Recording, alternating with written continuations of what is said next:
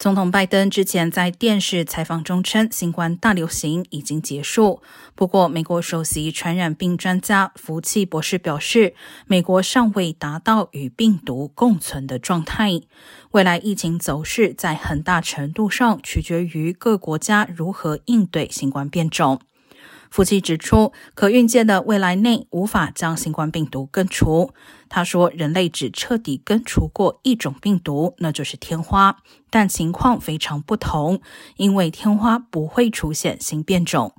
福奇并且指出，美国接种新冠疫苗的人口远未达到能与病毒共存的状态。